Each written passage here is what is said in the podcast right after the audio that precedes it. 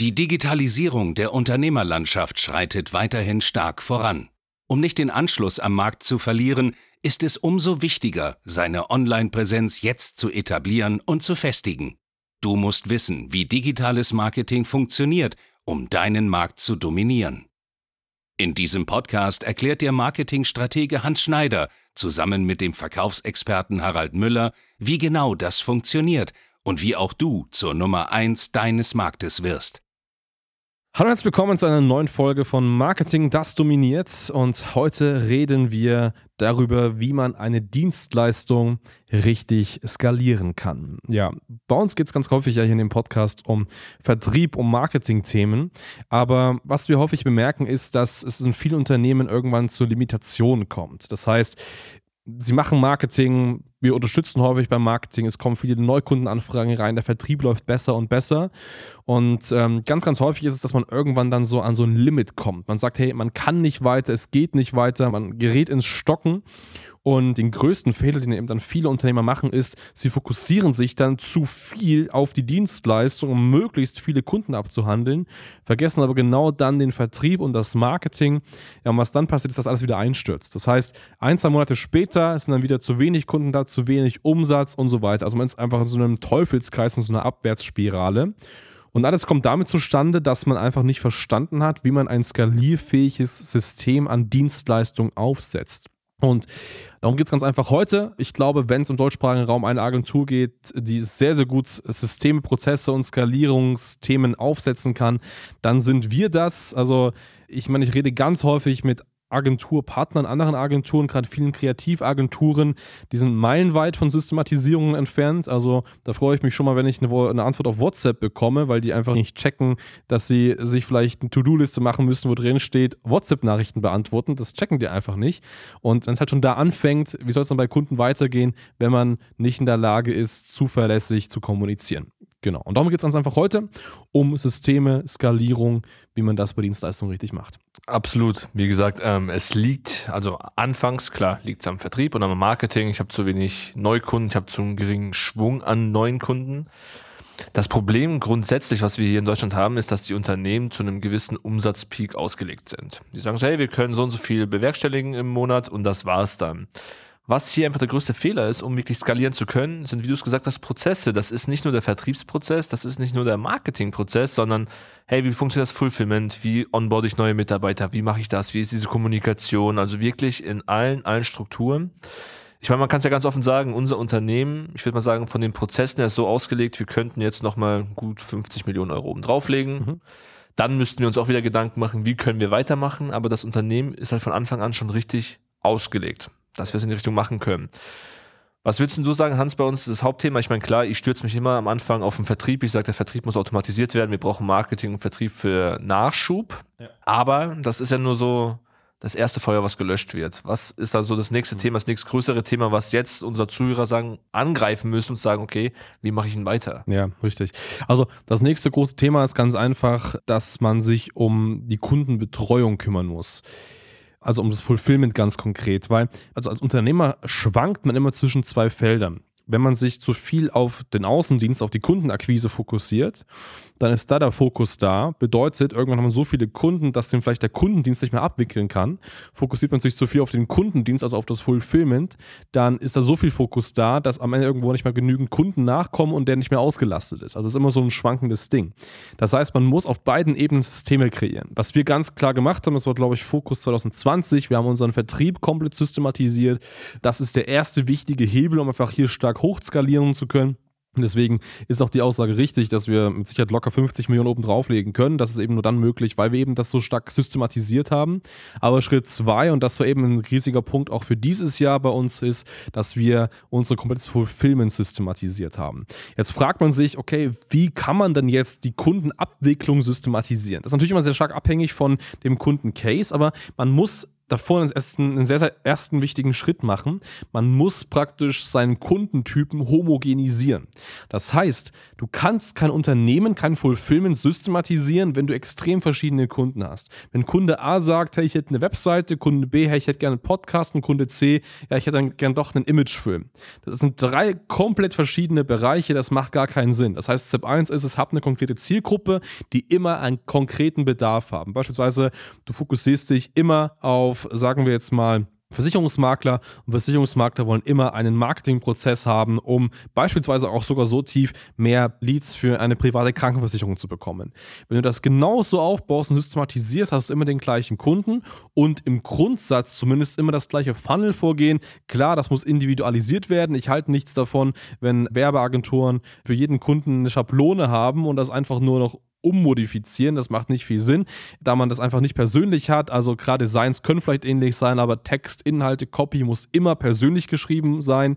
Das ist bei uns genauso der Fall, aber zumindest dieses Grundgerüst muss irgendwo da sein. Das ist extrem wichtig, weil das führt dann einfach dazu, und das ist der nächste Punkt, dass man Mitarbeiter viel, viel besser integrieren kann. Also ungeübte Mitarbeiter kann man in vorgegebene Systeme viel besser integrieren.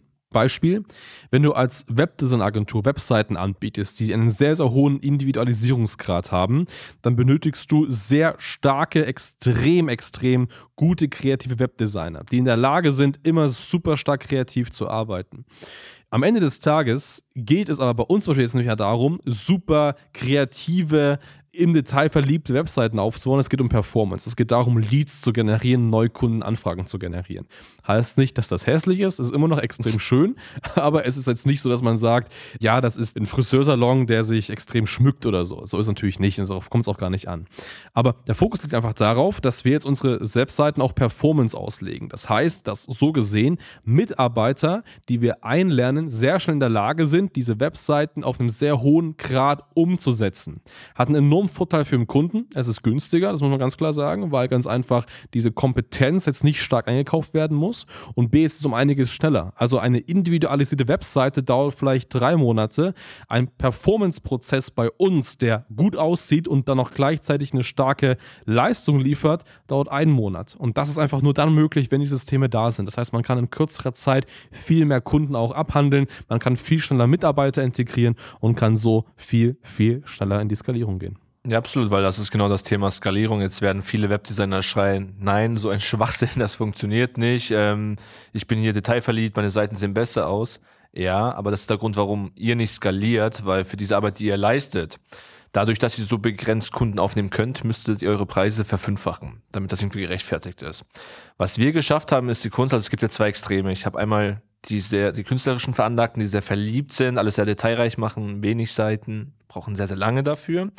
Und dann gibt's die Agenturen, die hauen das Zeug raus wie am Fließband, weil sie sagen Masse, Masse, Masse. Alle kriegen diese Blaupause und dann funktioniert das schon. Und wir haben es geschafft, so diesen Grad dazwischen zu finden. Mhm. Also wir haben, wenn man es so sagen möchte, auch ein Fließband, äh, was hier automatisiert abläuft. Wir sagen, hey, wir können viele, viele Kunden gleichzeitig mit abbedienen, weil alle unsere Mitarbeiter wissen, was sie zu tun haben, aber parallel so geschult sind und so gut sind, dass sie in dieser Fließbandarbeit ein hohes Maß an Expertise mit einbringen. Dass es einmal performanceorientiert ist und die Magie funktioniert dann mit dem Copywriting. Also haben wir das ja wirklich hier so systematisiert, alle positiven Komponenten am Ende des Tages zusammengebracht, Schnelligkeit plus Perfektion, dass wir das liefern können. Und das ist der Hebel oder die Kunst hinter Skalierung am Ende des Tages. Und das muss jeder mit hinbekommen, weil wenn du das nicht hast, er muss du an anderen Stellen skalieren, musst du anpassen. Da musst du schauen, hey, passt meine Preisstruktur, passt mein Branding, meine Positionierung, das sind andere Themen. Aber diese Hauptbausteine, ich würde mal sagen, Vertrieb, Marketing und dann das Fulfillment, was hier automatisiert in Anführungszeichen wie ein Fließband funktionieren kann. Wenn du das geschafft hast und richtig umsetzt, dann würdest du dir jetzt nicht diese Folge anhören, sondern wir wären auf einem ganz anderen Level und würden uns über andere Themen unterhalten. Ja. Aber ich denke mal, das ist auch die Kunst, die wir hinbekommen haben, wirklich Fließband mit Perfektion zu kombinieren, weil das ist die hohe Kunst und das Schwierigste überhaupt am Ende des Tages. Ganz genau, ganz genau. Mir fällt gerade so ein Beispiel ein. Ich hatte ein Gespräch mit einem Fotografen, wirklich einen sehr, sehr guten Fotografen, der mit, auch mit uns zusammenarbeitet. Mhm. Und er hat eben auch sich beklagt, ja, die Kunden buchen bei ihm Fotoaufträge. Das heißt, dass man eben Bilder bekommt durch ihn.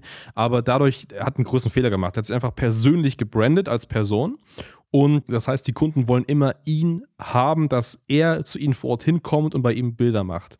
So, das ist das unskalierfähigste, was du noch irgendwie machen kannst. Du musst persönlich als One-Man-Show in ganz Deutschland umherreisen, um dafür mehrere Tage bei einem Unternehmen Bilder zu machen. Und wenn das Unternehmen nicht zufrieden ist, sogar nochmal nachreisen und wieder Revision machen. Also mhm. mehr limitieren kann man sich gar nicht. Und habe auch ganz klar gesagt, und das ist für so einen Fall dann, weil du gerade Webdesigner angesprochen hast, ist eine ähnlich kreative Arbeit. Klar, es ist sehr individualisiert, es sind persönliche Bilder von einem sehr talentierten Fotografen gemacht. Und klar, nicht jeder kann fotografieren, aber der erste Schritt, um eben die Skalierfähigkeit als Fotograf zum Beispiel zu kommen, ist es, wenn man sich nicht mehr als Person brandet, sondern eben als Unternehmen und dann auch ganz klar die Mitarbeiter mal in den Fotogrund schiebt. Weil natürlich, wenn ich als Person, als Fotograf kenne, ich will dich haben, weil ich genau weiß, dass du der Beste bist.